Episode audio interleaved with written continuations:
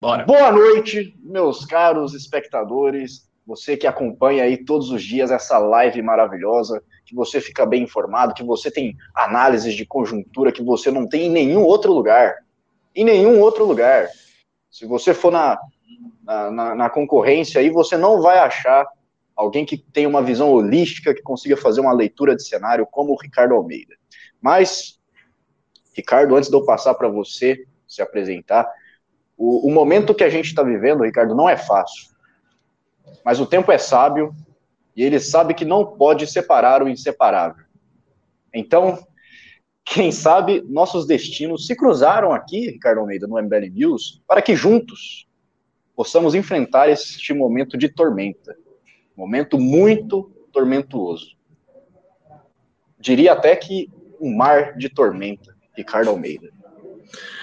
É, você, teve, você fez uma introdução muito poética. Assim, Sabe quem falou isso, né? Lendo um, uma prosa épica, assim, uma coisa de ficção fantasia, né? algo, algo, nesse sentido. Então, Russo, é, realmente o momento que a gente está é um momento bastante delicado e as pautas de hoje são pautas que refletem esse momento. Então, vamos começar a comentá-las, né? É isso aí. E só para todo mundo saber aqui, essa citação que eu fiz aqui é do Luiz Fux, enquanto ele assumia é, o cargo de presidente do Supremo Tribunal Federal. Eu acho que uma fala dessa deve ser muito animadora para quem está olhando de fora, né, o Ricardo Almeida? Tempos tormentuosos.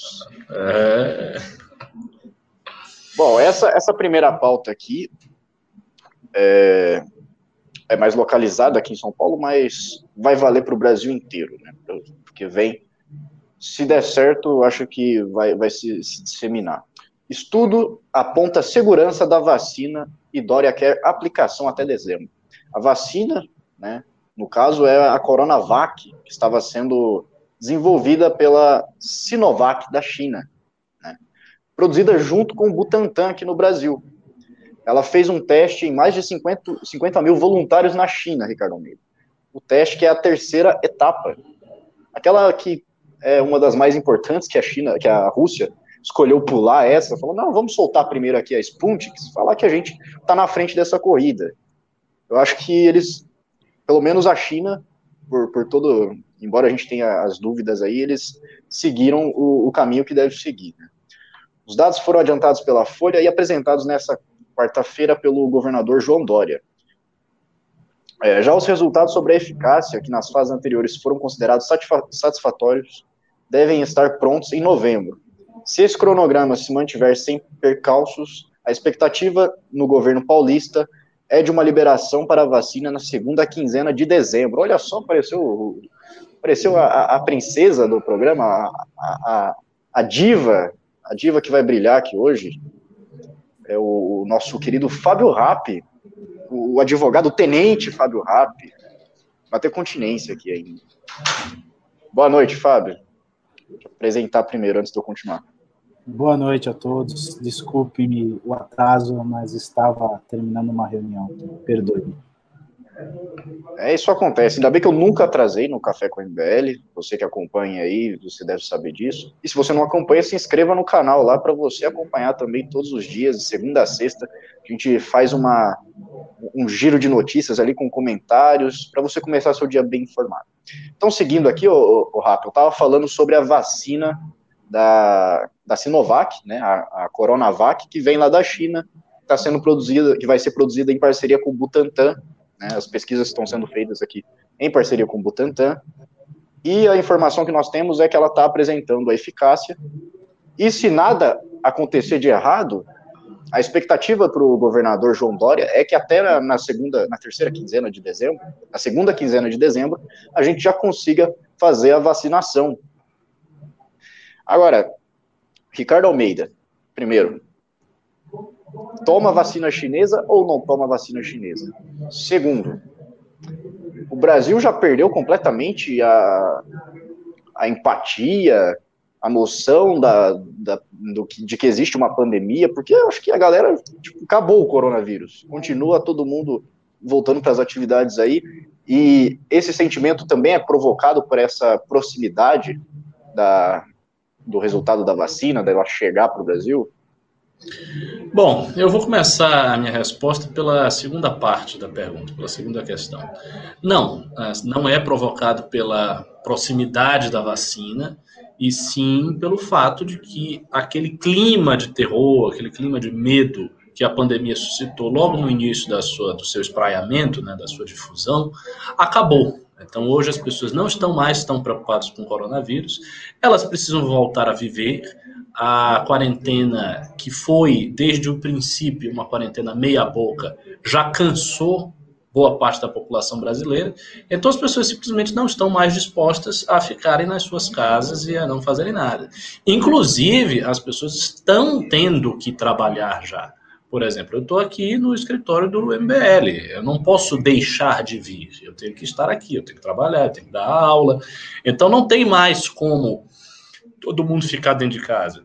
E quando as pessoas voltam a trabalhar, voltam às suas atividades normais, todas as outras atividades voltam junto com a atividade principal, que é, o, que é a atividade laboral, que é o trabalho. Então, isso é natural, independente da data da vacina. Tanto é assim que não foi por ter uma data prefixada que as pessoas voltaram às suas atividades. Não foi por isso. Foi pela dinâmica natural da sociedade. Elas voltaram porque tiveram que voltar. E porque aquela atmosfera de pavor, de medo, se foi. É uma atmosfera que se diluiu, se desfez e foi deixada para trás. Ah, esse é o primeiro ponto. Segundo, sobre a decisão de tomar ou não a vacina, eu tomaria a vacina sem problema nenhum, sem pestanejar, não hesitaria um minuto para tomar vacina. Ah, mas é uma vacina chinesa, então significa que o governo da China colocou um vírus que ele elaborou em laboratório na vacina, e aí vai infectar todas as pessoas do mundo, num suposto grande plano de dominação chinês, do Partido Comunista Chinês, que é uma ditadura, etc. Olha, eu vou dizer uma coisa meio óbvia. Se a China fizesse algo deste tipo, né, se ela criasse um, um vírus ou colocasse alguma coisa ilegítima ali na vacina e inoculasse isso na, na, população mundial, haveria terceira guerra mundial. Assim, isso seria um motivo para a guerra mundial de, dos países contra a China. É, é, óbvio que, ela não, que a China não vai fazer uma coisa dessa. É evidente que as empresas né, que lidam com a farmácia chinesa não vão fazer uma coisa desse tipo. É, isso aí é, é, é, é, viajar completamente. E, na realidade, esse tipo de discurso faz parte apenas de um discurso conspiratório sobre a China que exagera nas suas posições. Né? A gente sabe que o, o governo chinês é um governo ditatorial. Né? O Partido Comunista Chinês é o partido que fez a Revolução de 1949. É o mesmo partido de Mao Tse Tung. É o mesmo partido que cometeu um genocídio. É o mesmo. Há uma continuidade partidária direta no caso da China. Passou por transformações de natureza ideológica, passou por transformações de natureza econômica, especialmente com Deng Xiaoping, com a inflexão uh, pro mercado, notadamente pro mercado externo, ou seja, uma, uma mudança interna que colocou a China como uma, um ator no capitalismo, né, um ator essencial, especialmente na parte de produção industrial. E isso mudou a China, mas a gente sabe que por, por detrás disso, subjacente a essas mudanças de ordem econômica e uh, política, existe o mesmo partido. Então, isso é um fato. Né? A China não é um país livre, a China não é um país onde haja transparência, a China é um governo onde, haja, onde há diversos problemas. Ok. Mas isso não quer dizer que todos os produtos da China são fraudulentos. Que a China sistematicamente produz fraudes nos seus produtos. Não faz sentido. A China é uma exportadora monumental de produtos industriais. Quer dizer, todos os produtos dela são, são, são fakes, sempre tem uma armadilha secreta do governo para fazer alguma coisa. Não, não, claro que não é. E não é esse o caso da vacina. Então é apenas uma vacina como qualquer outra. Uh, se ela passar por todos os protocolos, essa vacina vai também passar pelos protocolos internos dos respectivos países, ou seja, se outros países adquirirem lotes dessa vacina, haverá um cuidado uh, biológico, não, um cuidado científico, farmacêutico com aquilo ali, então não há problema nenhum em tomar vacina. Agora, eu sei que, a despeito desse argumento que eu desenvolvi aqui, Quando essa vacina estiver pronta, vai vir aquela velha polêmica com os bolsonaristas acusando Dória de vendido para a China, não sei o quê. Aí, ele, aí, eles vão trazer várias evidências né, reais ou supostas, e aí vai, aí vai se criar aquele negócio, ah, é a vacina chinesa, a vacina chinesa vai matar todo mundo, não vou tomar vacina chinesa de jeito nenhum, e aí vem, é, vem aquela mesma, aquela mesma presepada que a gente já está de saco cheio de ver, entendeu? Porque esse pessoal da internet, até pela lógica da, do sensacionalismo virtual, eles precisam encampar teses e opiniões que viralizem e que criem grandes conspirações, grandes situações anômalas para vender o seu discurso. Então a gente já sabe que os influenciadores bolsonaristas todos vão falar que a vacina chinesa do Dória é uma espécie de cavalo de Troia biológico chinês, que por isso ninguém deve tomá-la e que a população deve se insurgir contra uma eventual obrigatoriedade da vacina, porque isso estaria infringindo as liberdades individuais, etc, etc. Então a gente já sabe que essa presepada toda vai acontecer. Né? Quando acontecer, nós vamos comentar no MBL News, mas eu, pessoalmente, tomaria a vacina sem problema nenhum seja da China, seja da Índia, seja do Brasil, seja dos Estados Unidos, seja do Canadá, seja de onde vier. Não, não tenho problema quanto a isso. Da Rússia também, ou Ricardo Almeida? Sim, por que não? Aliás, essa. essa... Da Rússia, da Rússia ah. por que não? Porque, não sei, porque eles meio que enxergaram isso como uma corrida espacial, né? Eu acho que eles pularam umas etapas ali, tentaram pegar informações do Canadá para desenvolver a vacina deles, então eu não sei, sabe? É uma que você, você vê, não passou pelo método científico ali certinho, você fica com o pé atrás. Mas, a, a China, sinceramente, cara, eu não tô. Eu não tô. E pessoalmente, eu não tô nem um pouco preocupado com isso. Eu acho que se viesse um lote de vacina de qualquer lugar, vai ser uma vacina normal. É claro, eu sei que existe um protocolo de teste muito rigoroso, que talvez tenha sido menos rigoroso no caso da Rússia, né? há suspeitas bem fundadas de que foi assim. Mas eu acho que uma vez que passe e chegue até o consumo da população, não vai ter nada demais. Então eu, tomaria eu já, sim. Qualquer vacina que venha eu tomo, não tem problema nenhum. Eu, não, eu, eu só não vou tomar no início. Eu não vou tomar no início, porque eu acho que vão se formar filas imensas. Você vai, você vai esperar para ver se a galera vai morrer. Não. Não, não é por isso. Eu não estou usando a população de cobaia. Não, não vou ficar de butuca aguardando a desgraça para depois. Não, é, é, simplesmente o seguinte: eu acho que vão, vão se formar muitas filas, que a afluência, a demanda disso vai ser muito grande.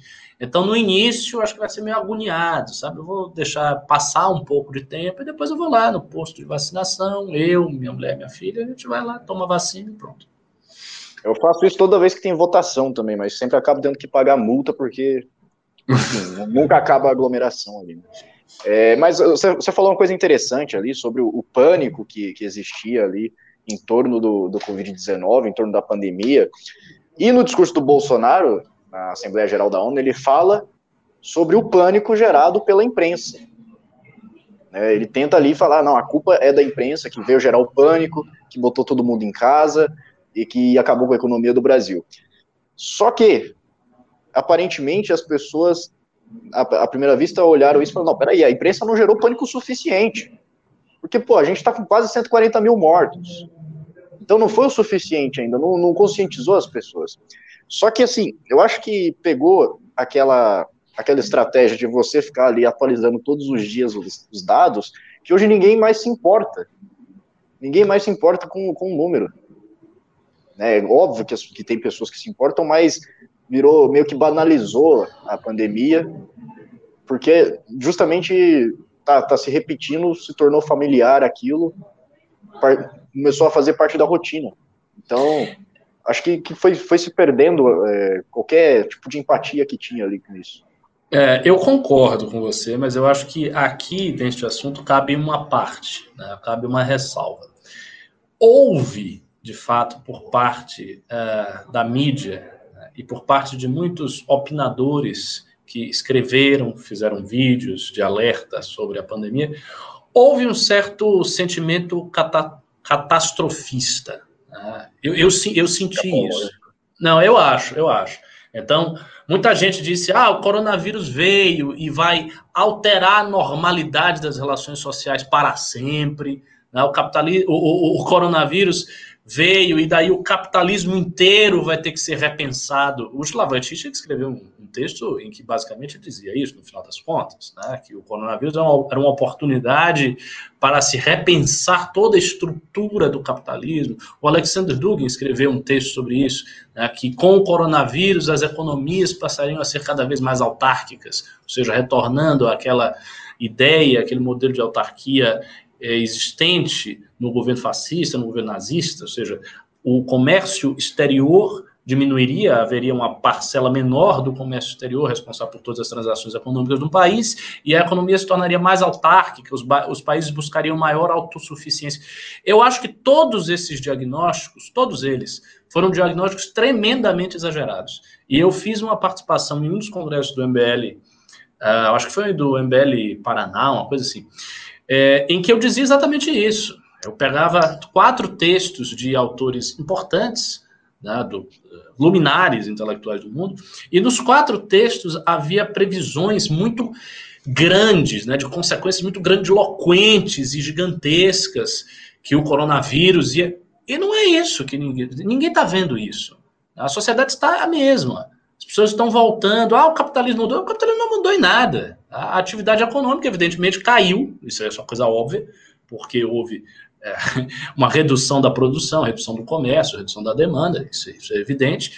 Mas o retorno está sendo gradual e está sendo um retorno para o mesmo paradigma anterior. Não houve uma mudança de paradigma pelo coronavírus. E também não houve a o apocalipse, né, a devastação viral que se imaginou que a doença causaria. Né? Note você, ah, nós estamos com 140 mil mortos. O Brasil é um dos países do mundo inteiro que comprovadamente teve um pior desempenho no enfrentamento da doença. E mesmo assim são 140 mil mortos numa população de 200 milhões de pessoas. É grave, mas não é o fim do mundo. Não é como se tivesse morrido 5 milhões de brasileiros. Não é como se houvesse uma segunda gripe espanhola que matou 50 milhões de pessoas numa população muito menor do que tem hoje. Não é isso, isso não, isso não está acontecendo. Quiçá, talvez aconteça algo daqui para frente, uma segunda onda, um outro vírus, não, não, se sabe. Mas este vírus, essa onda viral, não provocou os resultados catastróficos e transformadores que muita gente disse no início da pandemia. Então, eu acho que também cabe uma reflexão crítica das pessoas que divulgaram esse pensamento catastrofista, de dizer o seguinte: nós erramos, nós exageramos, não foi bem assim. Isso é importante. É importante ter esta ponderação. E é uma ponderação que eu não vejo as pessoas que deram esse, esse tipo de opinião fazerem, elas não fazem. Né? Como se né, deram opinião lá que ia acontecer uma grande mutação global e tudo ia mudar, não está mudando coisa nenhuma, não veio catástrofe, não é o apocalipse, e as pessoas que fizeram essas previsões também não estão se desculpando, não estão dizendo, ah, a gente exagerou, a gente errou, simplesmente estão seguindo a sua vida adiante como se nada tivesse acontecido. Ricardo, Ricardo Almeida, o que, que a ciência tem, Ricardo? A ciência tem lápis de calcular. O que mais que a ciência tem, Ricardo? Borracha para depois apagar. É isso que nós vimos nessa pandemia. E eu vou parar de deixar você cozinhando aí, Fábio Rato. Eu sei que você está ansioso para falar e que eu estou te deixando aí no, no, congelador por muito tempo. E eu quero saber aí se você vai destoar muito da visão do Ricardo, se você concordou basicamente com o que ele trouxe aqui. Também se você vai tomar ou não uma vacina chinesa, ou se você tomaria uma russa também, que, que não passou ali pelos protocolos, a importância desse protocolo também. Então, traga para nós a, a sua visão, Tenente Rap. Pois é, eu concordo com o Ricardo, né? Agora, é óbvio que, por eu não ser um profundo conhecedor da, da ciência, em especial aí da questão uh, imunológica, eu vou preferir a vacina que tenha passado pelo protocolo ou pelos protocolos para que eu tome. Aqui, para mim, diferente a nacionalidade dela, se russa, se chinesa, holandesa, alemã e por aí vai. É, é, importante também, e aqui só dando reforço ao que o Ricardo já pontuou de forma brilhante, é de que, nesse momento, talvez é, criar mais polêmica ou fazer uma espécie de ideologização da vacina pode ser prejudicial para a, a, a sociedade brasileira. Inclusive, é, eu acho que já foi até uma tentativa do Bolsonaro, uh, ao dizer que, de uma forma muito tosca, trazer o liberalismo como, olha, eu não posso obrigar a ninguém a tomar vacina, é uma leitura tosca, boçal do que é o liberalismo, o que dá uma, um grande campo ali de xingamento, e é justo, inclusive, por parte da esquerda, né, é, em relação a, a, essa leitura abjeta aí do, do, do liberalismo, e isso também cria ali, para mim, é uma, é uma tentativa ali do Bolsonaro, ele está experimentando o campo para talvez emplacar exatamente uma política anti-vacina da vacina que está sendo encabeçada, quer queira, quer não, pelo governador João Dória. Então, talvez isso seja aí um ponto de partida para que ele, de alguma maneira, já comece a rivalizar, sabendo, aqui estou imaginando que seja isso, que essa é a vacina que vai emplacar rapidamente, né? Aqui tem aí o, os procedimentos mais avançados, talvez ela seja a, a que, a que uh, enfim, uh, adotada pelo Brasil, pelo que eu li aqui no resumo da, da matéria, não terá nenhum entrave ou maiores entraves pela Anvisa. Então, a forma dele brigar com essa vacina e, portanto, com o João Dória é criando, trazendo a teoria, do comunismo e essa patas, patuscada toda aí para tentar demonizar a, a vacina. Agora, hoje eu assisti um vídeo no Twitter, eu não sei se esse vídeo é de alguns dias atrás ou se de hoje, em que o Alan dos Santos faz uma crítica dura ao Bolsonaro. Só que nessa crítica tem um negocinho ali que talvez sirva para o debate de, da vacina. Ele diz assim, Alan dos Santos, é um absurdo Bolsonaro não mais atacar o comunismo. Aqui tem um ponto de contato com isso, porque, veja, é, o ataque ao comunismo, a um suposto comunismo que está dominando o mundo, é também atacar a vacina. É também, de alguma maneira, é, rivalizar é, com a vacina russa, com a chinesa, ou qualquer outro lugar que tenha uh, qualquer história com o comunismo. O fato é, como o Bolsonaro não encabeça nada a não ser a cloroquina, qualquer vacina daqui para frente é inimiga do Bolsonaro. Saibamos disso. Agora, eu espero que tanto os estados quanto a população em si tenha um certo, uma certa consciência de que se não se vacinarem em massa, essa é, é, é, esse trem atolado, ou melhor, esse caminhão atolado aqui na lama, vai continuar por muito e muito mais tempo. Então, eu acho que precisa ter aqui um pouco de maturidade, talvez. É, obviamente, não vamos sair tomando qualquer coisa que amanhã estão vendendo aí na estação de, de metrô vacina, é, a gente vai tomar. Algum critério precisa ser, ser, ser feito. Agora, eu acho que esse discurso aí que tenta ou Bolsonaro, ou essa.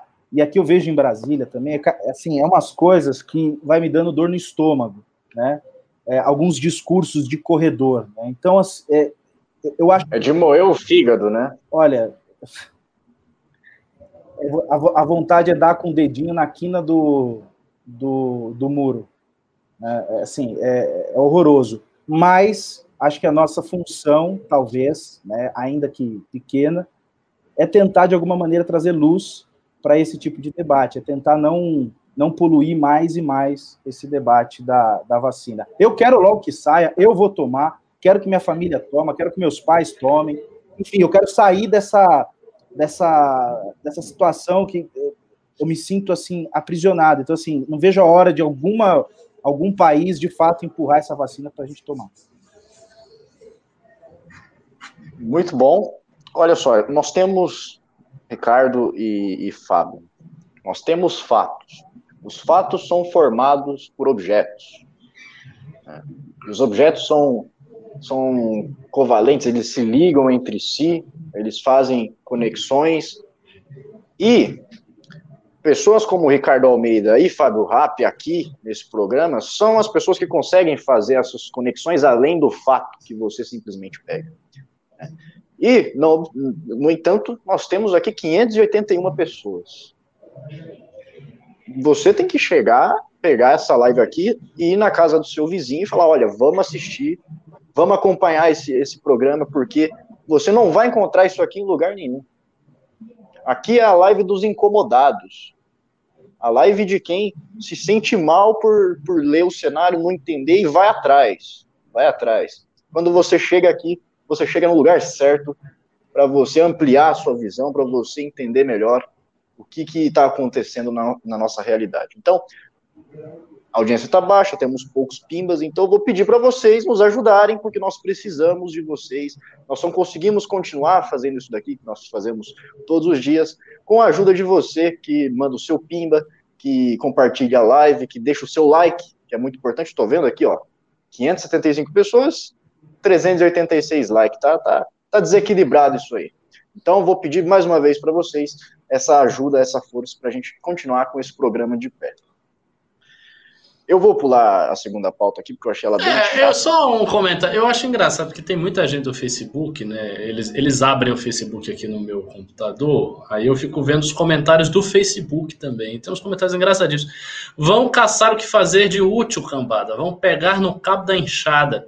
Olha só, se a gente está fazendo essa live e você acha que não é útil, imagine o quão inútil é você assistir uma live. No Facebook. Então, assim, você tá assistindo um negócio que você acha inútil, amigo. Você tá numa inutilidade ao dobro, né? Ao, ao, cubo.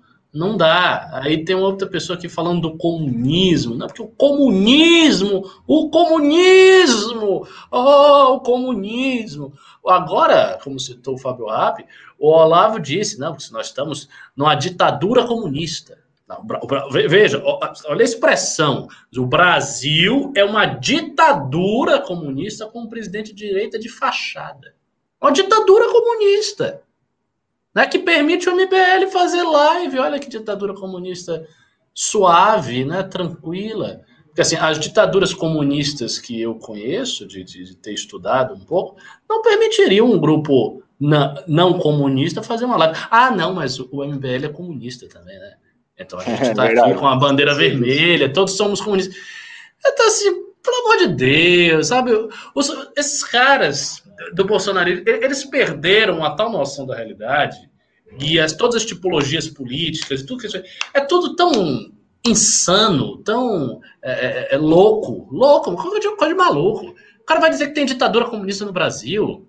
Vá cagar, pô. Pelo amor de Deus. Dita... Você não pode ignorar, o, o Ricardo, a teoria das tesouras. O MBL faz parte da tesoura aqui, faz parte do lado que finge que, que, é de direita. Cara, e o que me deixa mais. É, é, assim, eu fico perplexo, porque o Olavo é um homem muito culto, é um homem inteligente, não é, não é um idiota. Ele é um homem culto, erudito. Aí ele vem falar que tem ditadura comunista no Brasil. Porque o, ah, porque o STF é progressista e persegue o Bolsonaro. Isso é, isso é indício de ditadura comunista? Com instituições democráticas funcionando, com tudo funcionando, sem polícia secreta, sem gulag, sem prisão de ninguém. Tem prisão de ninguém. Quem é que é preso por motivo político no Brasil, pelo amor de Deus? Ninguém. Da esquerda à direita, ninguém é preso. Teve um, que foi o Luciano Ayan. para dizer que não teve. E a, a, se considerar isso uma prisão política, vamos considerar para a finalidade do argumento. Lá, a Sarah Winter, e só. Então o cara vai falar que tem ditadura comunista. E aí a gente tem que comentar uma asneira dessa, uma maluquice dessa. Falar o quê? Falar o quê? O cara tá fora da realidade, pô. É isso aí, não tomou o remedinho e veio falar merda no chat. eu, vou, eu vou pular a segunda pauta, porque eu achei ela bem, bem, bem fraquinha. O, o Tarcísio de Freitas nem está sendo formalmente investigado. Então, vou chegar aqui no, na, na, na terceira pauta, que é com aval de Bolsonaro, Guedes lança ofensiva pública por criação da nova CPMF. Tá? O, com aval do presidente Jair Bolsonaro, o governo anunciou nesta quarta-feira uma ofensiva para emplacar a criação de um imposto a ser co cobrado amplamente nas operações de pagamentos no país. Olha só, já não estão falando mais transações digitais. Lembra quando eu, eu falei aqui, Ricardo, que o, o Paulo Guedes estava mentindo? Ele falava Sim. que a nova CPMF seria sobre, ia incidir só sobre transações digitais. Eu falei, não, a Vanessa Canado desmentiu ele. E agora eles já pararam de usar transações digitais. Esse governo é cheio das maracutaias. Né? O Guedes falou na criação de tributos alternativos. A cada hora ele vai dando uns nomes diferentes. Eufemismo que o governo usa para a criação de uma nova CPMF, como solução para garantir a desoneração da folha de pagamento. Ele também ligou o imposto ao financiamento do novo programa de renda mínima que será criado na PEC do Pacto Federativo. Embora tal instrumento não, não garantiria o programa, visto que depende do corte de despesas por parte do teto de gastos.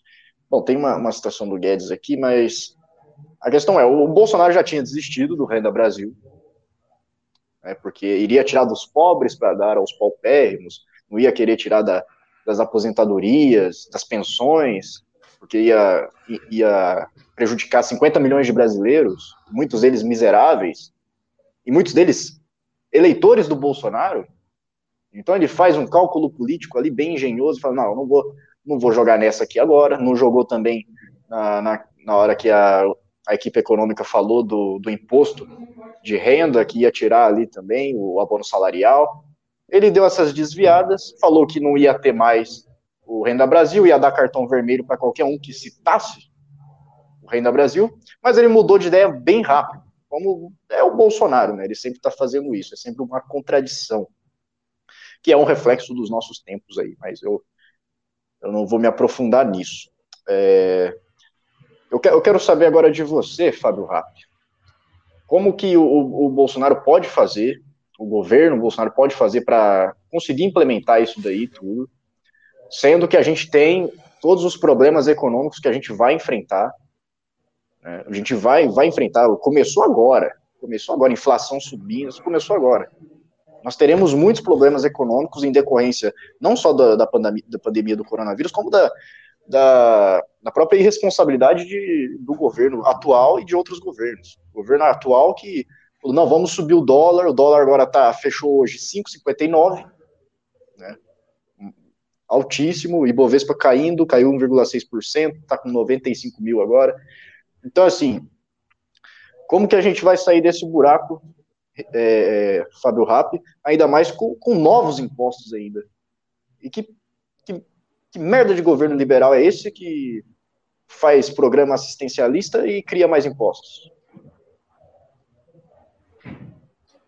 Bom, é, eu acho que para nós que estamos aqui é, diuturnamente acompanhando política, etc., não é nenhuma novidade essa, esse, esse comportamento do governo, nem do Paulo Guedes, nem tampouco do Bolsonaro. Primeiro que o Bolsonaro nunca foi e nunca será um liberal, né? Não estou dizendo que um cara que não, não era liberal é, se transforme, isso é impossível. Não, isso é possível. Mas ele, o Bolsonaro, nunca teve essa predisposição, nunca demonstrou em nenhum momento que ele quisesse algo nesse sentido. Ele é um corporativista, assim, da pior qualidade possível.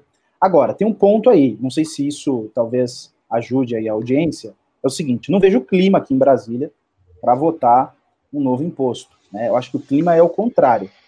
Né? Não para votar um imposto, mas justamente para desonerar de alguma maneira. Agora, eu, eu, queria aqui lembrar, eu acho até eu fiz essa, esse news com o Ricardo na época, quando esse imposto é, surgiu e com a, a, a, explicação do Paulo Guedes é de que esse imposto iria desonerar a folha de pagamento dos empresários. Eu disse, isso é mentira. Isso é mentira. Eu lembro disso, eu lembro disso. Eu falei, isso, isso é uma bobagem. Eu, eu até me recordo que na, nesse, teve gente, enfim, que me bateu ali no, nos comentários, disse: Isso é uma falácia das, das mais uh, perigosas. Pois bem, isso depois se demonstrou é, uma inverdade. Agora o Russo aqui é, também apontou uma outra inverdade, e agora ele já está jogando basicamente de forma honesta. Olha, é o CPMF mesmo que a gente, a gente quer implementar novamente. A, a, a CPMF é uma tara é, de vários governos, né? desde a queda da, da CPMF, ou da anteriormente, da, da vontade do Congresso em, em, derrubar a CPMF, sempre tinha um governo, um, uma facção ali política parada pelo, pela, pela CPMF, porque é uma fonte de renda muito boa para o Estado, mas sem, sem falar que há um outro, na outra ponta, algo que ajuda muito, por exemplo, é, os, ban os banqueiros, porque cria ali uma maior movimentação é, é, em dinheiro, isso é bom para os bancos. Isso também, aqui estou trazendo apenas um raciocínio mais sofisticado, e aqui está sujeito a as pessoas uh, uh, não concordarem, mas esse imposto, de forma indireta, acaba fomentando a corrupção, porque as pessoas acabam tendo mais dinheiro em espécie. E aí as negociatas, principalmente no meio político, passa a ser mais fácil, porque as pessoas têm dinheiro é, é, é, em espécie. Esse tipo de imposto propicia isso. Empresas, eu estou aqui falando, é, quando eu visitava clientes, eu me lembro até de uma, uma transportadora. E eu fui na sala do cara, o cara foi me pagar os honorários, era uma transportadora grande, aqui me permitam não falar o nome, né? não que ela tenha feito nada de errado, mas só para preservar o cliente aqui como ossos do ofício. E o dono da, da transportadora abriu um cofre dentro da sala dele. E tinha ali muito dinheiro, não sei exatamente quanto, mas tinha muito dinheiro, uh, não só uh, uh, real, mas tinha dólar e tal. E, e, e aí me veio a pergunta, assim, quase que instantâneo, eu disse, nossa, mas por que você guarda tanto dinheiro? Não é perigoso? Ele disse, não, se eu não guardar todo esse dinheiro, eu vou pagar muito imposto.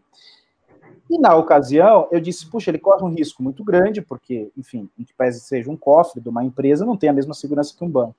Impede que muitas outras transações sejam feitas, porque há uma dificuldade de fazer transação com dinheiro, né? E diminui a possibilidade do Estado fiscalizar para onde esse dinheiro vai. É mais difícil a fiscalização. Então, esse imposto, além de ser algo que onera as transações mais é, comezinhas, por exemplo, a venda pela internet, a venda, enfim. Então, ele onera, mas também tem esse outro lado uh, do imposto, que também foi muito discutido à época da queda dele. Agora, eu acho muito difícil, repito, que reforço, passar esse imposto, né? Mas me parece que o Paulo Guedes, eu também, eu acho que foi numa dobradinha com o Ricardo, eu disse isso uma vez aqui sobre o Paulo Guedes. O Paulo Guedes, talvez ele seja um bom ministro se o governo estivesse é, economicamente bem, num governo em que não tivesse que trabalhar com a ideia de benefício social, porque precisa neste momento, né, no momento de crise, no momento da pandemia, então, ele é um ministro que não sabe trabalhar com essa adversidade. Ele não é um cara versátil. Ele é um cara, talvez, para um, um governo próspero, talvez andando, independente da pasta da economia. Eu sei, Aí eu queria dizer o seguinte, aí até eu sou ministro. O governo próspero, o país crescendo, explodindo, politicamente tudo bem, quem não é? Bota aí qualquer um. Para não dizer que ele é um cara incompetente, eu estou tentando achar aqui. É, né, seu Firmino foi fogo, né? É, enfim, mas ele de fato não, não consegue trabalhar com a diversidade, com, com a, aquela cartilinha talvez da escola de Chicago, é, é, é, difícil aplicar num, num, país como o Brasil, que tem desigualdade, enfim, a gente não pode negar isso. Talvez o grande desafio era fazer essa transição. E eu acho que ele não é capaz de fazer isso. Aí ele caiu na vala comum, é, vamos imposto aí, deixa entrar dinheiro e vamos gastar. É, basicamente, ele fez o mais do mesmo. Eu acho até que o grande ministro, que deveria ser aí do governo, ele saiu e saiu porque criticou a CPMF. Então, enfim, é, Sintra, Levi, essa galera saiu, talvez fossem os grandes caras da economia, penso eu. Não sou economista, mas são caras que tra sabem trabalhar com a diversidade. Mas enfim, acho que eu já uhum. falei bastante. Ô, ô, ô Rap, você falou aí do, da questão do dinheiro em espécie ali, facilitar é, a corrupção, é isso? Esse imposto ele, ele aumenta o dinheiro em espécie e facilita a foi não, não, veja, é, não é tão simples assim. Eu disse, olha, é, é sujeito a, a, é, a, a, argumento contrário. Fato é, você vai ter mais dinheiro espécie, porque as pessoas, e não estou dizendo que as pessoas de bem vão tirar dinheiro para fazer um, algum ato de corrupção, não é isso. Mas na medida em que é, deixar o dinheiro em conta custa mais caro fazer uma transação com dinheiro lá, é melhor você tirar. E daí diminui a fiscalização. Hum, logo, tipo é um, logo é um campo é um, é um, é um campo favorável, não estou dizendo que isso culmina naquilo, mas é um campo favorável para a corrupção. A corrupção ninguém faz via transação bancária, em regra. Ninguém emite cheque para o cara ir lá e ah, passa na minha conta, tá aqui a, a minha conta, faz um TED aí para mim. Geralmente isso é feito em dinheiro em espécie. Quando você talvez, é, é, enfim, é vantajoso que esse dinheiro esteja em conta, a fiscalização é, aumenta e etc., fica mais difícil. Não estou dizendo que não tenha, é, mas fica mais difícil. E com a possibilidade de todo mundo estar tá com dinheiro nas mãos, pode ser que isso facilite. Sem falar na sonegação de impostos, né? enfim, é, é, facilita. Quanto mais você propicia o dinheiro em espécie, diminui a fiscalização. Não quer dizer que isso é, é, implicará em corrupção ou sonegação. Mas nós já temos um passado que nos, nos, nos revela é, que essa ideia do dinheiro em espécie é algo retrógrado, é algo que propicia todo esse tipo de, de comportamento, e talvez a virtualização das operações é, foi uma das saídas. Quando você taxa isso, né, você coloca o imposto nesse tipo de transação, as pessoas falam, bom, vou tirar o dinheiro, vou querer o dinheiro em espécie, vou fazer a transação ali com dinheiro espécie para eu não pagar esse tributo.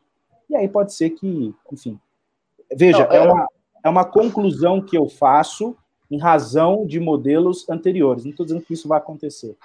Sim, não, é porque, sim. É porque você, o você... dinheiro em espécie pode ser bem usado para isso, né? Vide Eduardo Bolsonaro com seu apartamento com dinheiro vivo, fazendo no ato Carluxo uma também. crítica radical ao sistema bancário. É porque eles, veja, eles não gostam do sistema bancário, né? eles são anarcocapitalistas, então eles pagam tudo em dinheiro em espécie. Essa bota debaixo do colchão, vai lá e compra o apartamento. Mas... Não que isso signifique alguma corrupção. Longe disso. Não, longe disso. Mas é que o, o, o Fábio Rapp falou isso, e eu estava pensando aqui com meus miolos que, coincidentemente, a gente vai ter aí, já está tendo, né, uma nota de 200 reais. Uma nota que, é, a, você analisar bem ali, ela também facilita, de certa forma, esse tipo de corrupção que tem que ser feito com dinheiro em espécie. Cê, cê, é. Mas é coincidência. O Brasil está na contramão, eu, eu, fiquei sabendo disso não por estudos, mas por uma questão particular. É, a, a, a, União Europeia, ela, eu, eu tinha ido para a Europa, enfim, comprei um dinheiro lá, não gastei tudo, voltei com os euros e, e fui fazer uma outra viagem no ano seguinte. E, e aí fui no câmbio tal, uh, e aí a moça, eu falei assim, ah, você não tem nota de 500 euros? Porque para mim é mais fácil para levar. Ela falou, não senhor, essa nota de 500 euros, ela não existe mais. Aliás, se o senhor tiver, o senhor só tem até hoje para trocar. E eu corri desesperado porque eu tinha duas notas de 500 euros e eu ia perder, é, ou seja, mil euros naquele, naquela ocasião. Não, eu ia. Eu, putz, eu Hoje ia... você ia perder praticamente um apartamento no Morumbi. Né? eu ia arrancar uma orelha. Mas veja, na contramão. É, o Brasil está fazendo uma nota de 200, daqui a pouco de 300, 400, 500. Isso tem método. É. Estamos na contramão de fato. A gente está tá indo para o caminho errado, como sempre esteve. Mas olha só, essa nota de 200 aí teve uma curiosidade que ela está confundindo pessoas com deficiência visual, porque elas confundem com a nota de 20 reais. E eu fiquei pensando, por que, que a Michelle não ajudou nisso? Porque ela está ali sempre com as suas campanhas para assistir as pessoas que têm deficiência física, e eu concluí que ela não fez isso porque ela só consegue trabalhar com cheque. É, eu vou passar. Não, na verdade você não, não fez o comentário ainda, né, Ricardo? Eu quero ouvir seu comentário agora. Não, só um instante, porque houve uma falha técnica aqui que eu estou vendo que o computador não está. Uh, não colocaram na, na, na, tomada a bateria, então ele vai desligar a qualquer momento. Então, passe aí para a pauta para eu ligar aqui. Não, na verdade, é, é coisas que ocorrem no MBL News é que a gente tem uma, assim, um, um, um, grau de proficiência técnica comparável à da Globo. Então essas coisas acontecem aqui. Peraí. Pô, tô, tô falando mal da minha piada. Foi uma piada ótima. Pronto, resolvido o problema. Que maravilha. Uh... Uh, sobre a CPMF, olha, o meu comentário vai na linha do Fábio Rapp. Eu lembro bem, foi um news em que ele explicou essa questão da desoneração a partir de uma perspectiva jurídica, né, do tempo do, do, do, trabalho e tal. E ficou muito claro isso. O, fa o fato é o seguinte: vamos, vamos deixar de enrolação. O, o, o motivo que o governo quer novos impostos é para ter arrecadação, para manter o programa Renda Brasil, com qualquer nome, Bolsa Família Ampliado, Renda Brasil, uh, Bolsa Verde Amarelo, não, não interessa. Eles querem um programa de auxílio que mantenha esse auxílio, que chegue a muita gente, que garanta a popularidade de Bolsonaro para o Bolsonaro se reeleger. É por isso, acabou. Então, o que eles, o que eles tiverem que fazer para isso ser mantido, eles vão fazer. Se for necessário botar imposto, vai botar imposto. Eles vão tentar de tudo. Eles só não vão conseguir se não conseguirem mesmo. Ou seja, se o Congresso obstaculizar, se não tiver o voto, não tiver como conseguir, aí realmente o Brasil vai entrar numa situação complicada, porque o presidente vai querer manter esse programa, não vai ter dinheiro, e eu não sei o que eles vão fazer. Mas a prioridade número um do governo, ninguém imagine que é outra, é ter o auxílio emergencial ou qualquer outra modalidade desse auxílio até as eleições. Esta é a prioridade, por uma razão simples. Bolsonaro trabalha com base na reeleição, desde sempre. Ele trabalha com base na popularidade dele. Ele não quer saber como, que magia o, o, Ministério da Economia vai ter que fazer, de onde é que ele vai tirar o dinheiro. Ele não quer saber, ele não entende e ele não está interessado. Ele quer saber do que? Manter a popularidade dele em alta, manter a estabilidade política, não deixar os filhos dele irem para a cadeia e chegar em 2022 e ganhar a eleição. É isso que ele quer saber. Então, em cima dessas quatro prioridades, que são as verdadeiras prioridades do governo, tudo o mais será feito. Essa é a realidade. É isso aí, muito bem. É, acho que tu resumiu, resumiu bem qual que é, quais são os objetivos do Bolsonaro. E a gente fica meio confuso qual que, qual que é a do Paulo Guedes nessa história, né? Qual que é eu sei, ué, eu, eu, tenho uma fortíssima ah, suspeita. Eu quero ouvir essa. Quero ouvir essa. É o que eu já falei para o Renan várias vezes. Eu acho que a, a situação do Paulo Guedes hoje no governo se explica pela seguinte interpretação. Eu acho que o Paulo Guedes quer que Bolsonaro se reeleja por imaginar que numa eventual reeleição de Bolsonaro, o presidente estará muito forte politicamente.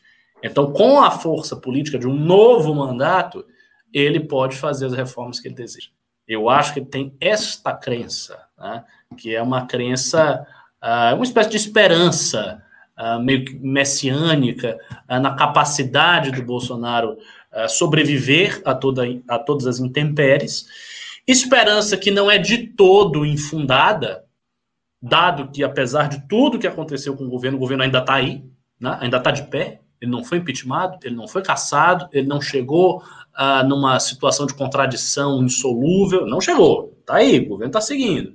Então ele imagina que seja possível se reeleger em 2022 e aí com um governo novo, forte politicamente, que conseguiu atravessar todas as turbulências, todos os problemas, aí ele vai ter força de fazer as reformas que ele precisa fazer, que ele quer fazer. Que, e aí ele vai deixar o legado dele. Deve ser esse, deve ser esse o motivo. Especulando aqui, eu imagino que seja esse. Porque dinheiro não é, o Paulo Guedes é rico.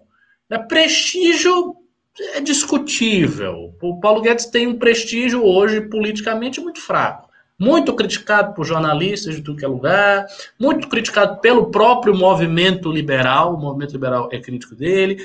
A equipe dele saiu, uma boa parte da equipe do cara saiu, então ele não está já com os seus correligionários. O prestígio dele junto aos parlamentares e aos outros ministros é baixo e cada vez mais declinante.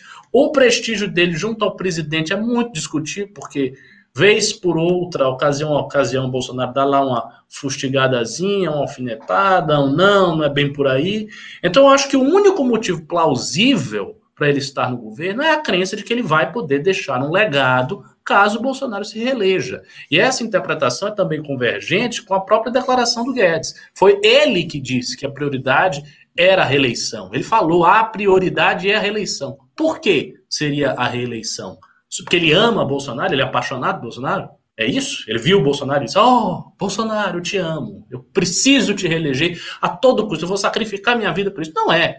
Então eu acho que ele quer que o cara se reeleja para ele poder deixar o legado dele, com um governo forte, um segundo mandato forte. É isso, para mim o cálculo é esse. É, eu acho que é um cálculo que faz bastante sentido. Eu vou, eu vou seguir a pauta aqui e já vou lançar logo pro, pro RAP, que o RAP ele tem, ele tem aula e logo ele vai precisar nos abandonar aqui. É, a crise de governança ambiental pode intensificar a fuga capital de capital estrangeiro no Brasil. Que é uma coisa que a gente nunca falou aqui isso, né? A gente nunca alertou sobre isso aqui no, no MBL News, no Café, nas redes sociais, nunca, nunca falamos sobre isso. Né? Os investimentos estrangeiros no Brasil registraram quedas em 2020 sob todas as óticas. Dados do Banco Central e da B3, a, a Bolsa de Valores de São Paulo aponta que, diferente do que afirmou o presidente Jair Bolsonaro em seu discurso na ONU, o caminho do capital estrangeiro no Brasil tem sido a porta de saída.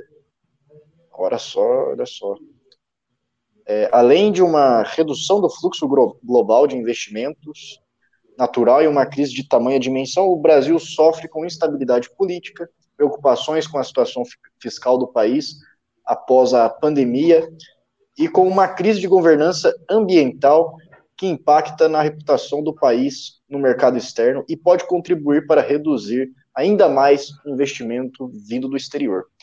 É, é aquela, aquela velha história, né? O, o, velha história não, história de ontem. O Bolsonaro começou o discurso dele falando que é, o mundo precisa de, de verdade e ele está trazendo a verdade. Bolsonaro ali é o paladino da verdade que está trazendo para o mundo. Imagina. Que, na verdade, na verdade, não é para o mundo. Na verdade, o discurso do Bolsonaro é para os seus. São para os seus eleitores, aqueles mais fanáticos que ele ficou com um pouco de receio de perder e voltou a falar com esse público também. É, ele sabe que nós precisamos de relações é, internacionais, inclusive ele fala isso no discurso dele. Ele fala que nós não podemos nos manter mais com poucos parceiros comerciais para compra de insumo, etc. Então ele está ciente. Ele está ciente. Ao mesmo tempo que ele brinca com, com, com, os estrangeiros, ele brinca com a União Europeia, etc., falando que aqui a gente não está desmatando nada. Que aqui a, a coisa está tá tranquila, é só mais um, um ano normal e tudo mais. E esquece que tem satélite, esquece que tem como tem institutos que vão é, registrar tudo que está acontecendo e, e o, os caras que pensam aqui na relação comercial que eles têm com o Brasil, eles vão colocar a pauta da ambientalista na frente, porque os ambientalistas estão crescendo muito, principalmente nos partidos, no, no, nos países europeus. Então, isso aqui a gente já estava avisando faz tempo. O Brasil se fechando para o mundo, né, o Brasil é, tendo problemas nas suas relações internacionais, e agora começa a sair. Aí o Bolsonaro vem e quer trazer o CPMF. Aí o dólar sobe, a bolsa cai. Como é que a gente faz, Fábio Rapp? Como é que a gente faz com esses, esses investidores estrangeiros, esse, essas relações que a gente tem com outros países? Como é que a gente mantém isso com, com um governo que não, não dá a mínima para a questão é, ecológica, para a questão ambiental? Eu vou dividir aqui alguns pontos, começando com uma Opa. piadoca. O Bolsonaro parece aquela, aquela, aquele bandido que há uma filmagem dele roubando é, a Bomboniere, ah. para quem não sabe, é um estabelecimento que vende doces. E aí, aí o policial falou: o senhor pegou? Não, senhor. Não, mas está aqui na imagem, dá uma olhada. Não, senhor. Não, senhor. É a mesma coisa relacionada às queimadas. Cara, todo mundo está vendo é, é, não é só o satélite, está indo gente com celular, está indo gente com câmera, é equipe disso, é ONG daquilo, é, se todo mundo está mostrando, era muito mais fácil ele simplesmente dizer, olha, realmente estamos com um problema, vamos resolver. Simples. Mesmo que ele não resolvesse, a frase talvez surtiria um efeito bom. Mas ele prefere a política do confronto e aí segue a, a lógica dele. A outra questão, é, que também me parece é, estranha, é o seguinte: eu me recordo que quando é, o Bolsonaro fez aquela piada de mau gosto contra a mulher, e aqui não estou nenhum alinhamento político com uh, o Macron, mas quando ele fez aquela piada, ele mostrou o desprezo que ele tinha, o que ele tem pelas relações internacionais. Ele mostrou esse desprezo. E, além disso, despreparo com esse tato. Sem falar que ele nomeou um maluco para ocupar um dos postos mais importantes de um Estado, que é o trato com as outras nações. Ele simplesmente colocou um indivíduo lá desequilibrado, que tem um alinhamento com um outro indivíduo desqualificado e assim mesmo que eu estou dizendo, desqualificado, é, é, que é o Olavo de Carvalho, que não tem nenhum comprometimento com a estabilidade do Brasil, e sim, o que ele fala, não agora, mas há um tempo atrás, não tão distante, tinha uma influência muito grande é, no Brasil, inclusive mexia com as estruturas, demitiu é, é, é, ministros, colocou outros na berlinda, colocou outros em situações absolutamente constrangedoras. Então, ou seja, é, é tudo isso colocado no mesmo lugar não tinha como dar diferente. Os, as, a, isso, essas questões, em algum momento, e aí os analistas mais técnicos já previam que isso ia aparecer em números. Porque vejam só, eu não sei exatamente o número, mas o Leonardo DiCaprio ele doava algum tantos de milhões de dólares para uma ONG que fazia algum trabalho, ou faz algum trabalho aqui no Brasil. O fato é, esse dinheiro ia entrar no Brasil, seja por ONG, seja por. Não importa, esse dinheiro entra no Brasil e esse dinheiro, de alguma maneira, alimenta o Brasil. É, eu falo que eu, eu, gosto de usar aquele princípio do, do direito tributário, o princípio da omelete: dinheiro não tem cheiro. Não importa se vem da Rússia, da Malásia, Fato que vai entrar dinheiro. Isso é um país capitalista, deveria pensar dessa forma. Né? Claro, não sendo dinheiro de crime, etc. Mas não é o caso. O fato de ser um cara que é esquerdista, que é sanfonista, é, é, é, não importa. Assim, o fato é que tinha que entrar dinheiro. Ele começa a comprar briga com todo mundo. Lembremos do caso do ministro do Meio Ambiente, quando é, daquelas manchas de óleo, ele culpar um, eu não sei o que passa na cabeça do indivíduo é falar, ah, eu vi um, um, um barquinho do Greenpeace. O que, que passa na cabeça de um ministro de Estado? Não é um papo de boteco, não é um, uma coisa que está falando ali em amiga, ele está falando isso numa coletiva, ele está falando isso para o mundo.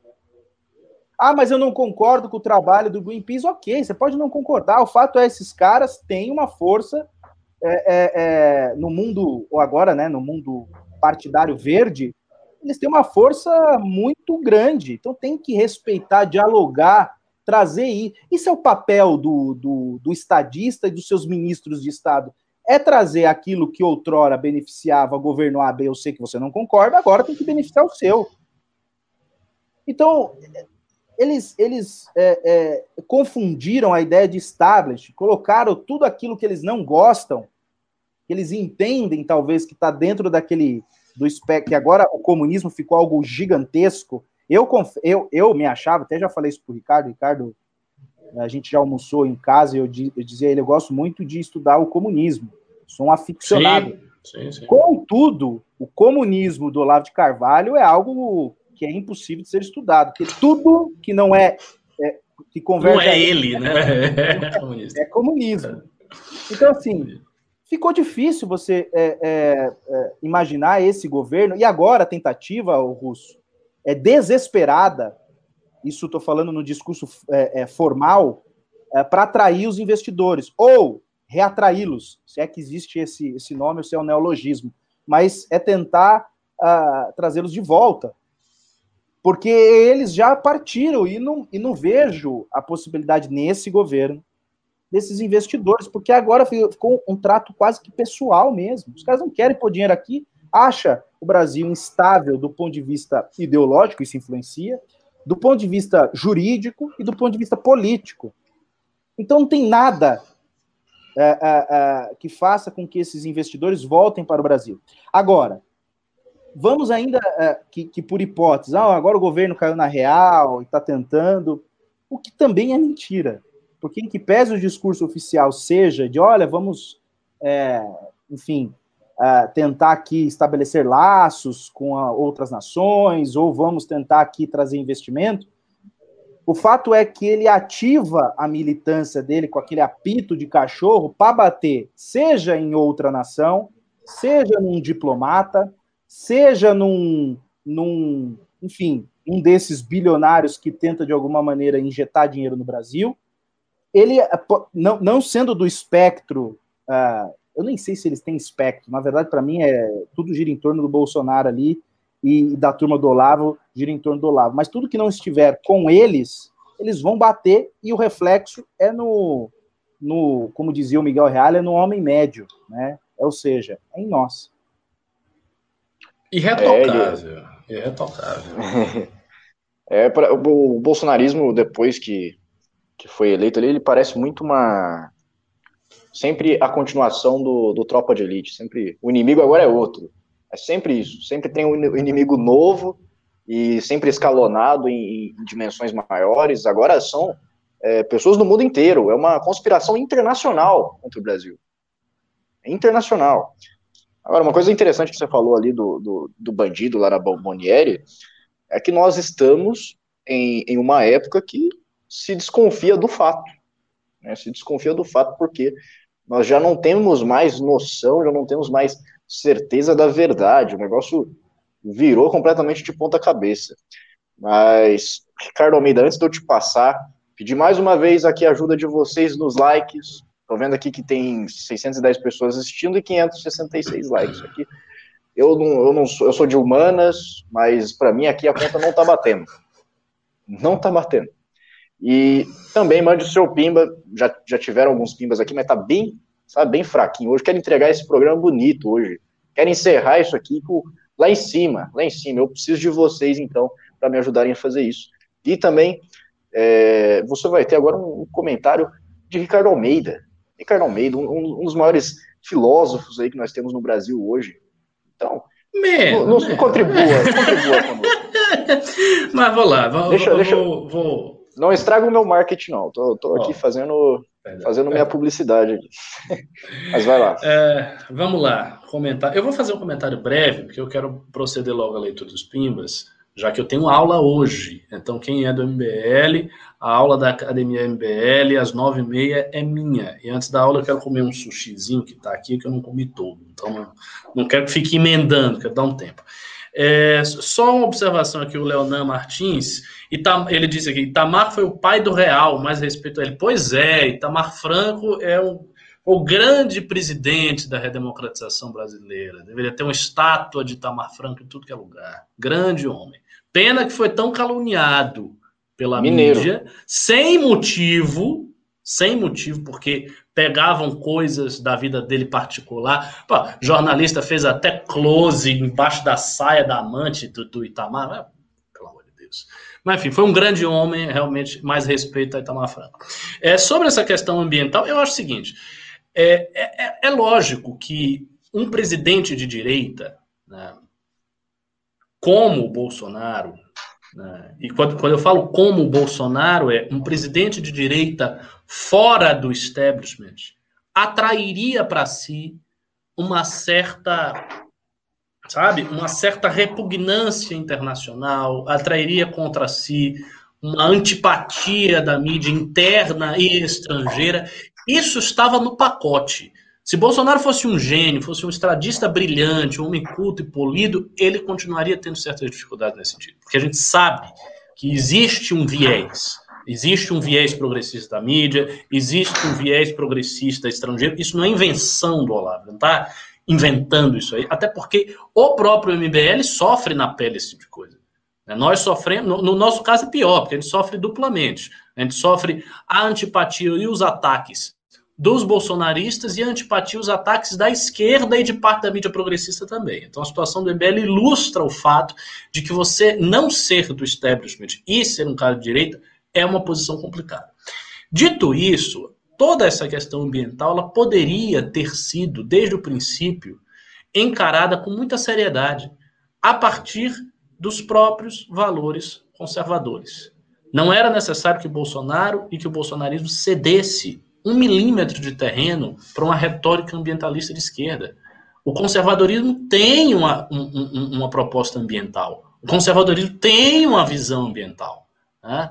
O Roger Scruton escreveu um livro inteiro sobre isso, Filosofia Verde, em que ele demonstra que as, as preocupações ambientais elas estão presentes no movimento conservador pelo menos desde o século XIX, ao passo que não estão presentes no marxismo. Hoje em dia se fala num ecossocialismo e tenta se interpretar a obra de Marx apontando algo nesse sentido, mas eu não, eu não sei até que ponto isso é realmente é, sustentável. O fato é que essas preocupações estavam, estão presentes na tradição conservadora, porque os conservadores viram o processo de industrialização, o processo de massificação na Europa Ocidental, ocidental e deploraram esse processo, porque neste processo as comunidades se perdiam, os laços comunitários se perdiam, o cuidado com a natureza, a ambiência rural se perdia, substituído por grandes cidadelas de aço e de fumaça, como as cidades industriais. Então, tudo isso está presente no, no conservadorismo desde o século XIX. E tem filósofos atuais, como Roger Scruton, como John Gray, que têm uma visão séria, responsável, abrangente da questão ambiental, sem negacionismos, sem agressividade, sem chancelar uma postura exploratória e depredatória, como é o caso da postura do presidente Bolsonaro, da postura do ministro Ricardo Salles, nem sei se ainda é ministro, ainda é ministro da, do, do, meio ambiente, o Ricardo Salles? Pois é. é, sem chancelar esse tipo de postura irresponsável, que se trasve, que veja, que se traveste de conservadora, na medida em que se apresenta como, não, né, preocupações ambientais desse tipo é coisa de ongueiro, é coisa de esquerdista, é coisa de ONG indígena, de pataxó, não sei das quantas, que nem índio é. E não é. E não é. Essas preocupações elas estão dentro da tradição conservadora. Isso, é pro, isso dá para se provar. A prova disso.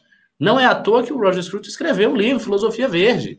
Se não, se fosse, veja, se fosse uma preocupação exógena, estrangeira, estranha ao conservadorismo, ele não poderia escrever esse livro.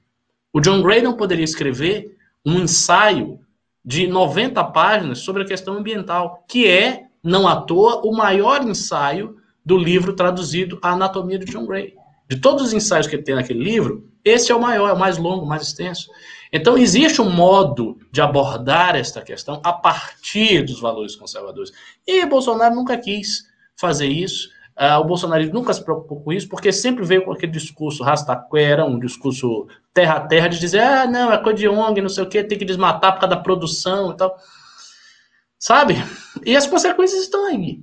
Sobre a fuga dos capitais uh, do Brasil, é, é, preciso também fazer, nesse caso, uma ressalva, que é o seguinte: houve uma, um declínio de cerca de 26,6% desse investimento.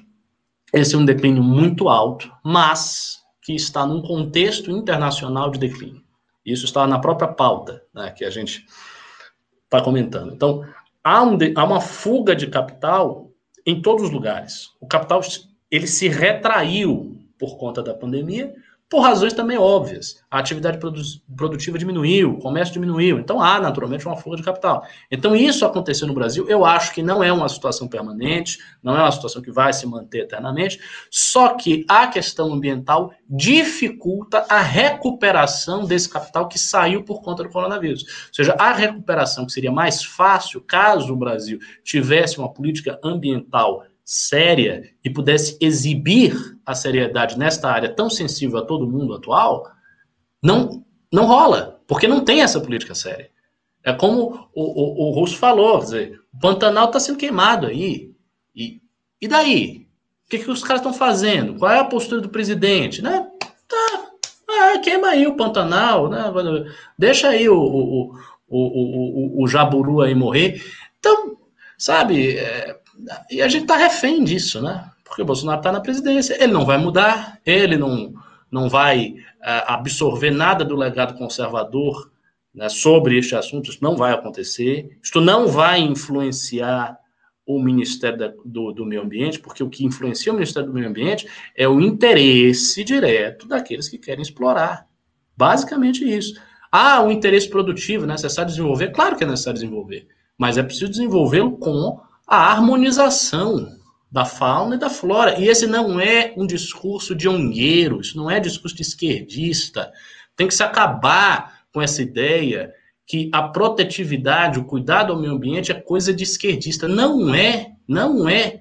Pode ser que a esquerda tenha sequestrado essa pauta, porque a direita não quer entrar nela e monopolize a pauta. Mas aí é muito mais culpa nossa do que responsabilidade da esquerda. Porque é a tal da coisa. Quando há um espaço vazio, a pessoa ocupa. É a mesma coisa, as pautas de minorias. Por que a esquerda ocupou todas elas?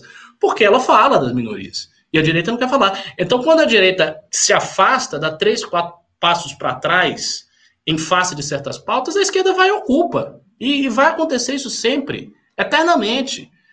Só vai mudar quando a gente resolver disputar todos os terrenos, milímetro a milímetro, centímetro a centímetro. Quando isso acontecer, aí vai mudar. Quando não, não. Mas, enfim, é, vou encerrar aqui meu comentário, que eu quero ler uns pimpinhos aí. Rap, você vai, você vai ir agora ou você pode ficar mais? Com muito pesar, saibam disso, mas eu tinha acertado uma aula e, infelizmente, eu adiei o tanto quanto pude. Né?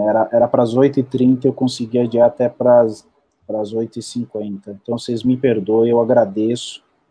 E, enfim. Imagina, é isso, isso aí. A gente agradece você por ter se disponibilizado e participado aqui, feito seus ótimos comentários. E queremos você no café. Não pense que nós não queremos você no café. Hã? Aí se você não convida. Não querem, ah, eu... não querem, não querem. Obrigado, obrigado aí, Ricardo. Boa noite. Espero que seu sushi esteja... Agradeço. Eu... Tava bom, tava bom. Agora eu vou comer a segunda parte. Boa noite, Fábio. Boa aula aí. Boa noite. Um abraço. Ô, ô, ô, Ricardo, esses ditos conservadores da capinha branca, eles se esquecem que manter os recursos naturais do seu país também é ser conservador. E cito aqui o, o, o é óbvio, o falecido, o falecido Roger Scruton, que diz que existe a verdade no ambientalismo e, e, este, e esta deve pertencer como responsabilidade de um real conservador, pois é o lar, o lugar onde estamos onde nós estamos e compartilhamos, o lugar que nos define, do qual somos depositários para nossos descendentes e que não queremos que se deteriore. Hum, tive uma ideia. Tive uma ideia para tweets e pimbas aí, se o, quiser, se o pessoal quiser aproveitar no MBL. Botar essas declarações, pega umas declarações, pega várias declarações de conservadores e bota assim, bota a declaração de quem disse isso? Fulano de tal, fulano de tal, fulano de tal, fulano de tal. Vamos ver o que os bolsominions dizem. Você vai ver, se, se fizer isso, se fizer isso, boa parte da galera não vai saber. Vai olhar lá a declaração e vai dizer, né, foi um esquerdista, isso é coisa de maconheiro. Aí quando vai, olha lá, é um pensador conservador. Às vezes clássico, importante, que o cara diz que supostamente leu e que se baseia nele, não sei o que, não leu nem se baseia nem Os, os caras os caras zombam da ideia de, de prudência. Não tem muito o que esperar é, desse pessoal. É. Enfim. Então, então vamos ler os pimbas, então, que já tá quase tá quase nove horas aqui, então é. eu vou voltar aqui para cima, peraí. Vamos lá, o Henrique Lopes de Souza mandou cinco reais e falou da Rússia eu tomava com um litro de vodka. É, é, às vezes você precisa, lá eles tomam só a vodka mesmo e, e já estão. É, é. O Thiago Cardoso mandou 20 reais e falou: Pimba para comprar café. Muito obrigado.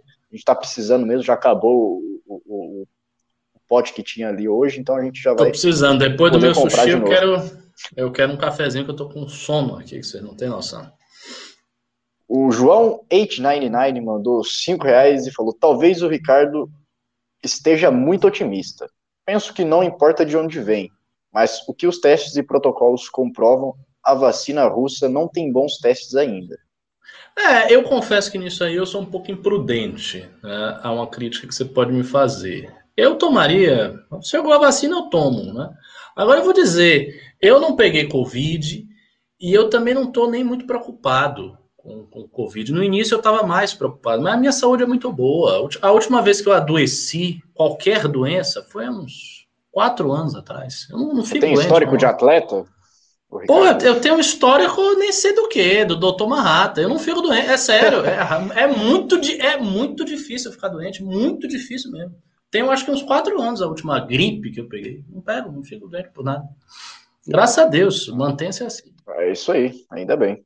A Thelma ML mandou 5 dólares e falou: No inferno, os chefes são ingleses, a polícia é alemã, o governo é brasileiro e a vacina é. Ugandense? Russa?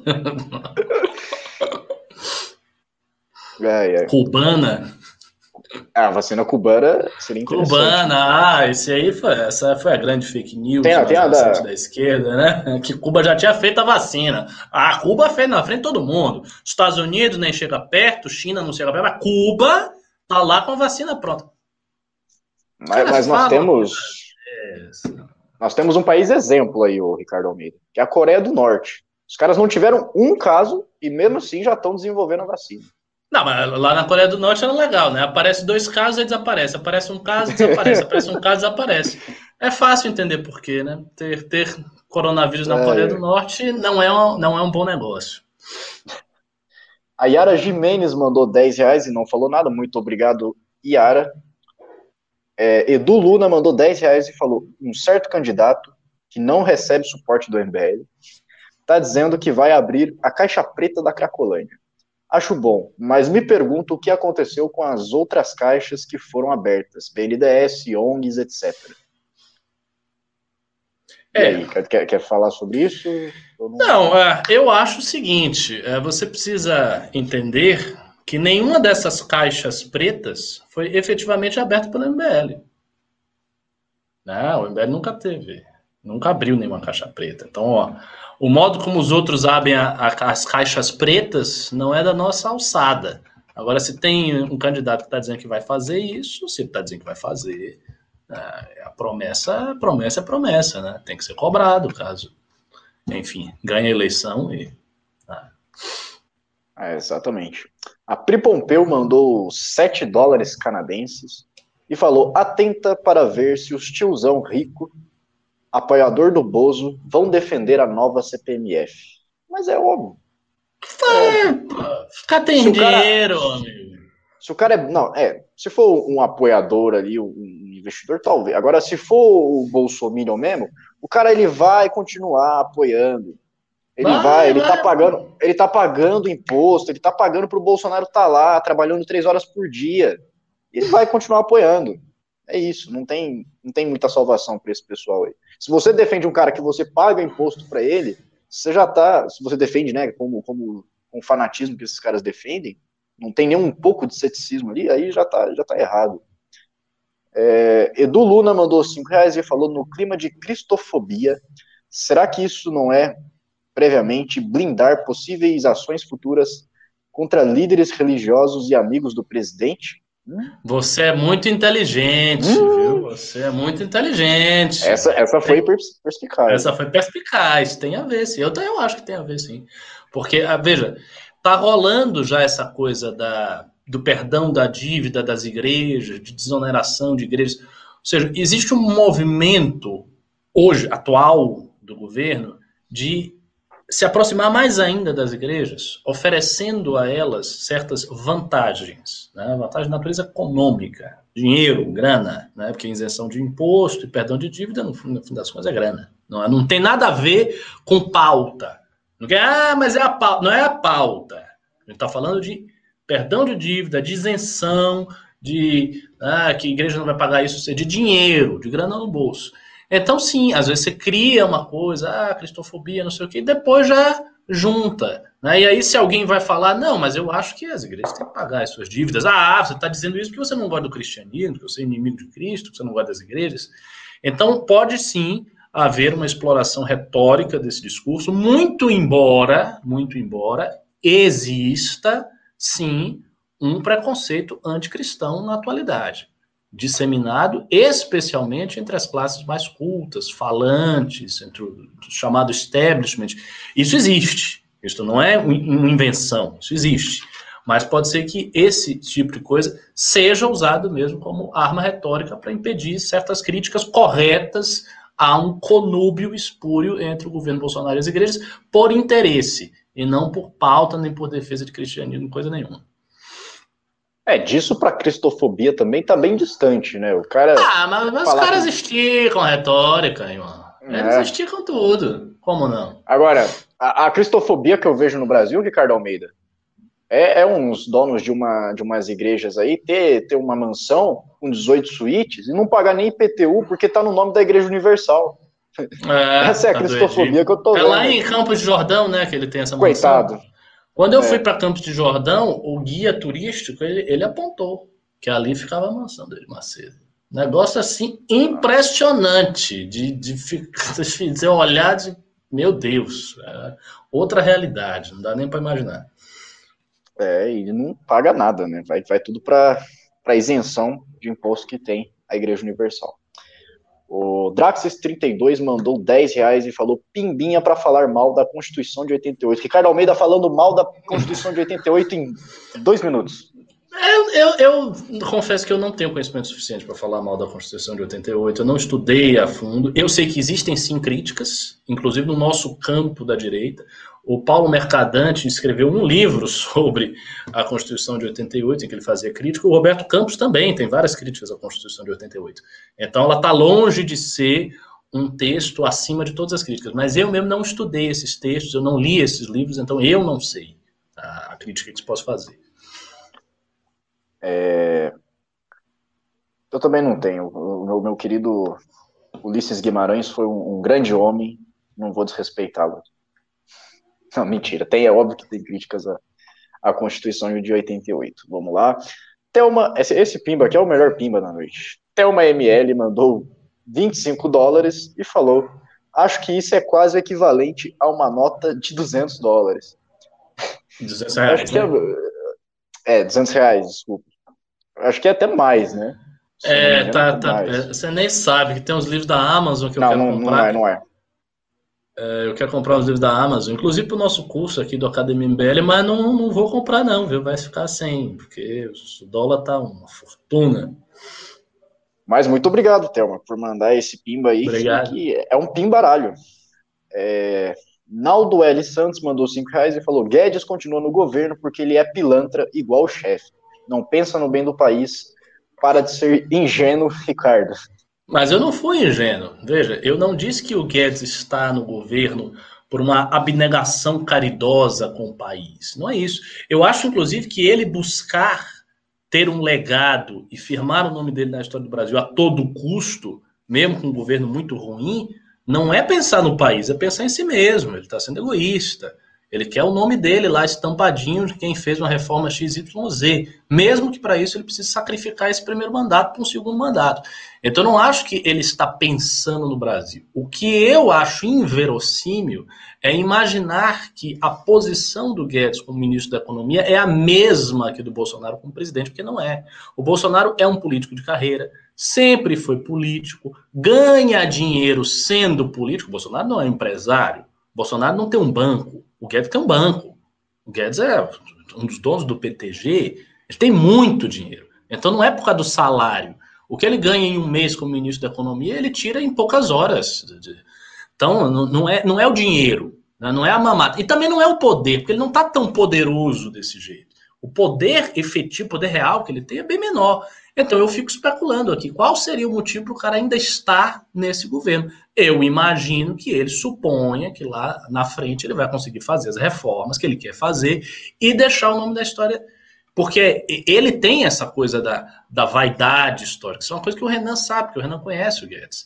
Então há essa coisa de alguém que ficou para trás, que deveria ter sido um cara mais afamado, né, nos altos círculos da política, que não foi, que se tornou um economista muito bem sucedido no ramo da iniciativa privada, um cara rico, né, multimilionário, mas que não conseguiu firmar o seu nome como um legatário de uma herança econômica, de uma herança de reforma, como o pessoal do Plano Real conseguiu. Né? Então, aquelas figuras do Plano Real, Gustavo Franco, Pécio Arida, Malan e o próprio Fernando Henrique Cardoso, já não como economista, sim como político, eles conseguiram fazer isso. E o Guedes não conseguiu. Então, eu imagino que ele queira afirmar, que ele imprimiu o nome dele na história do Brasil, e para isto ele precisa de Bolsonaro reeleito no segundo turno, porque ele sabe que ele não será convidado para ser ministro da Economia num outro governo. Então, o único governo que ele pode ser ministro da Economia é esse, o de Bolsonaro. E se ele sair hoje, por exemplo, se o Guedes sair hoje, como é que ele sai? Ele sai como um derrotado. Ele sai como um cara que ficou, que uh, foi humilhado lá várias vezes, que perdeu a sua credibilidade, que foi atacado por todo mundo e que no fim das contas saiu. Então, ele não ganha nada com a saída. Então, ele quer, ele quer forçar até o limite, acho eu, para, com Bolsonaro reeleito, ele chegar e fazer alguma reforma. Ele acha que vai conseguir fazer essa reforma. Acho que se Bolsonaro for reeleito, a situação dele não vai melhorar muito, não, mas ele pode achar que vai melhorar. É isso, eu, essa é a minha análise. O Bolsonaro reeleito, eu vejo uma coisa de uma 2.0, sabe? É... Pois é. Agora tem três pimbas aqui que estão bem um pouco confusos, mas eu vou ler aqui. O Glauco Castanheira mandou 37,90. Ele falou: deem uma ideia para motivar o pessoal aqui. Me arranjem uns 50 assistentes para incomodar. A fala do Bolsonaro amanhã.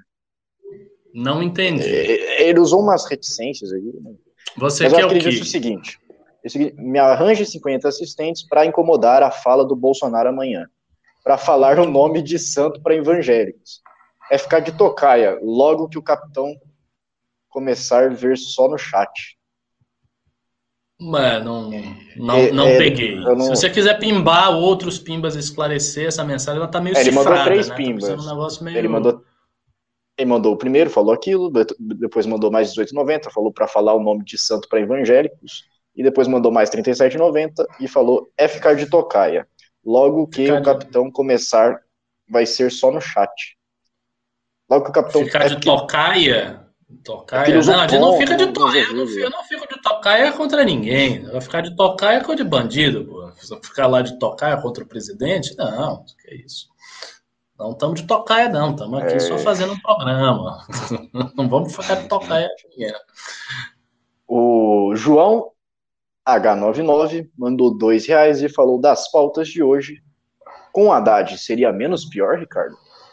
Não, não acho. Ah, ah, quer dizer, eu, eu, preciso qualificar esse, esse comentário, porque senão ele vai ser com, mal compreendido. Eu acho que um governo do PT, hoje, e em qualquer momento, teria uma eficiência técnica melhor do que o governo Bolsonaro. E essa superioridade técnica eu não atribuo apenas às deficiências do Bolsonaro. Não, existem deficiências estruturais do nosso campo, da direita, que todo mundo na posição de Bolsonaro teria também. Né? Se eventualmente o Arthur ganhar a prefeitura, ele vai ter. Se o Arthur ganhar a prefeitura de São Paulo, ele vai ter vários problemas. Porque o primeiro problema é a dificuldade de ter os quadros. Não temos os quadros ainda. Então, é, é. A, a, direita está em formação. Então, lá está ao mesmo tempo em formação e ao mesmo tempo na disputa do poder. E não dá para não ser desse jeito tem que estar na disputa do poder, porque senão você desaparece como força política, e tem que estar em formação. A gente não teve o tempo que a esquerda teve décadas a fio de formação de quadro, de formação de militância, de formação de quadro técnico, de formação de professor, de, de domínio de universidade, de domínio de sindicato, disso, daquilo. Não teve, não teve, não tem. Sabe, não, não, não há mágica nisso aí. Então, essa dificuldade eu acho que ele tem. Um governo pode ter seria mais técnico, mas é preciso também admitir algumas coisas. O governo Bolsonaro não se envolveu em nenhum grande escândalo de corrupção. Ah, tem a rachadinha. Ok mas a rachadinha é algo de pequena monta, de muito pequena monta. E é necessário também distinguir as coisas na sua devida proporção. A gente não pode ser farisaico a ponto de dizer, não, a rachadinha é a mesma coisa que o petrolão. É igual, mesmo plano. Não é, não é. Se é a mesma coisa que você dizer que um tapa na cara é o mesmo que um genocídio. Não é a mesma coisa. Existem proporções das coisas. As coisas têm uma diferença de escala. O PT montou um sistema de corrupção gigantesco. Né? Ele administrou o Brasil, ele administrou pautas inteiras com base na corrupção, na compra efetiva do voto, chegar lá e comprar o voto do cidadão. O Bolsonaro não fez isso, não está fazendo isso. Ah, mas ele pode fazer? Pode ser que ele faça, não sei do futuro, pode ser que ele faça, mas hoje ele não está fazendo isso. Então, essa é uma diferença importante, muito importante. A segunda diferença é que eu acho que a volta do PT seria um trauma muito maior para a direita do que a presença do Bolsonaro no poder, muito maior. Porque por mais que o bolsonarismo ataque o MBL, ataque outras forças políticas da direita, ele também é muito atacado, né? Ele também é muito alvo, né, da mídia, ele é alvo de ataques. Uma esquerda no poder, o PT de volta no poder, é uma força política que vai vir para jogar a direita na lata do lixo. E que efetivamente joga a história do impeachment, Lava Jato, etc., no lixo. Então, o retorno, o retorno do PT ao poder é uma coisa terrível. Para a direita, como força política, é uma tragédia sem tamanho. Se isso acontecer em 2022, amigo, sente e chore. E não é sente chore porque o governo vai ser uma tragédia, não é por isso. É porque politicamente isso vai ser um, um tiro de bazuca na cabeça da direita. Vai ser uma coisa terrível. Então, a gente precisa ver essas diferenças. Por isso que eu acho que, ainda assim, ou seja, ainda assim, vendo tudo que é o governo Bolsonaro, eu ainda prefiro ter o governo Bolsonaro do que ter o Fernando Haddad como presidente. Eu, opinião minha, pessoal. É isso aí. A Isadora mandou cinco reais e falou cinquinho para o professor Ricardo, sempre com argumentos lógicos e com uma percepção de mundo, com uma religiosidade que eu respeito muito. Muito obrigado, Isadora. Muito obrigado pelo Pinho, pelas palavras gentis. Eu só queria dizer aqui publicamente que, quando eu falo essas coisas de religião, o pessoal fica achando que eu sou muito puritano. Eu não sou puritano, não. Só, não, só eu, sou, eu sou um baiano. Não há, não há baianos puritanos, meu filho. Todo, todo baiano ele é 90% descarado. Não existe negócio de baiano puritano. Isso aí não existe. A única baiana puritana que existiu foi Santa Irmã Dulce, canonizada pela Igreja Católica. Fora essa, não tem ninguém. Mas, de fato, a minha visão do mundo, é, a minha cosmovisão, o modo como eu vejo o tempo, o espaço, a estrutura das coisas da história, é realmente muito influenciado pela percepção religiosa. O que não quer dizer nenhum puritanismo excessivo, nem nada que o valha. É isso aí, o último pimba da noite. Eric Vieira Pérez mandou cinco reais e falou: única coisa que Guedes vai conseguir é ter o seu nome associado à pior crise que esse país vai viver e dar cada dia e dar cada dia mais dando a cada dia mais dando narrativas para a esquerda. É, cara, eu, eu acho. Eu acho que, que é por esse caminho. É por esse caminho, corre o grande risco de ser isso. Mas certamente não é essa a percepção dele, né? Se fosse, ele não estaria aí. É isso aí. Olha só, acabaram os pimbas. Eu quero aqui agradecer a todos vocês que nos assistiram, agradecer o Ricardo por ter participado dessa live. Né? Agradecer todos os likes que eu vi aqui que vocês mandaram bem nos likes, mandaram bem no chat. É, se inscreva no canal se você não for inscrito ainda. Nos ajude. Tem ainda o, o, o apoia do MBL, tem os cursos, tem a academia MBL, que agora né, eu vou passar para o Ricardo dar as considerações finais. Eu acho que ele já vai falar da academia, porque você vai dar a sua aula agora, né, Ricardo? É isso aí. Bom, para quem já está matriculado na Academia BL, lembrando que nós não fizemos ainda o grande evento de lançamento desse negócio, ainda está em fase de teste, que ainda tem problemas técnicos. Você vê que o negócio é complicado. Mas para quem já está na academia, vamos ter a nossa quarta aula ao vivo e quinta aula no total sobre progresso no iluminismo, tá? uma aula que precede a próxima aula, que é a primeira leitura comentada de texto. A gente vai ler o, o, o, o esboço de um quadro de progresso humano do Condorcet. Nós vamos ler isso aí, uhum. boa parte desse livro, que é um marco histórico fundamental para entender a concepção de progresso né, no século XVIII e no iluminismo em geral. Então é isso. Até a próxima e agora eu vou comer o meu sushi. É, e você não vai, não vai encontrar isso aí facilmente em universidade, não, tá? Esse curso do MBL tem qualidade, qualidade que você não encontra na academia, que não é a academia MBL, né? A academia das universidades. Mas é isso aí, nos sigam nas redes sociais, o arroba tá aqui embaixo. É, mais uma vez, muito obrigado pela sua audiência, pela sua paciência de nos, nos assistir e até a próxima.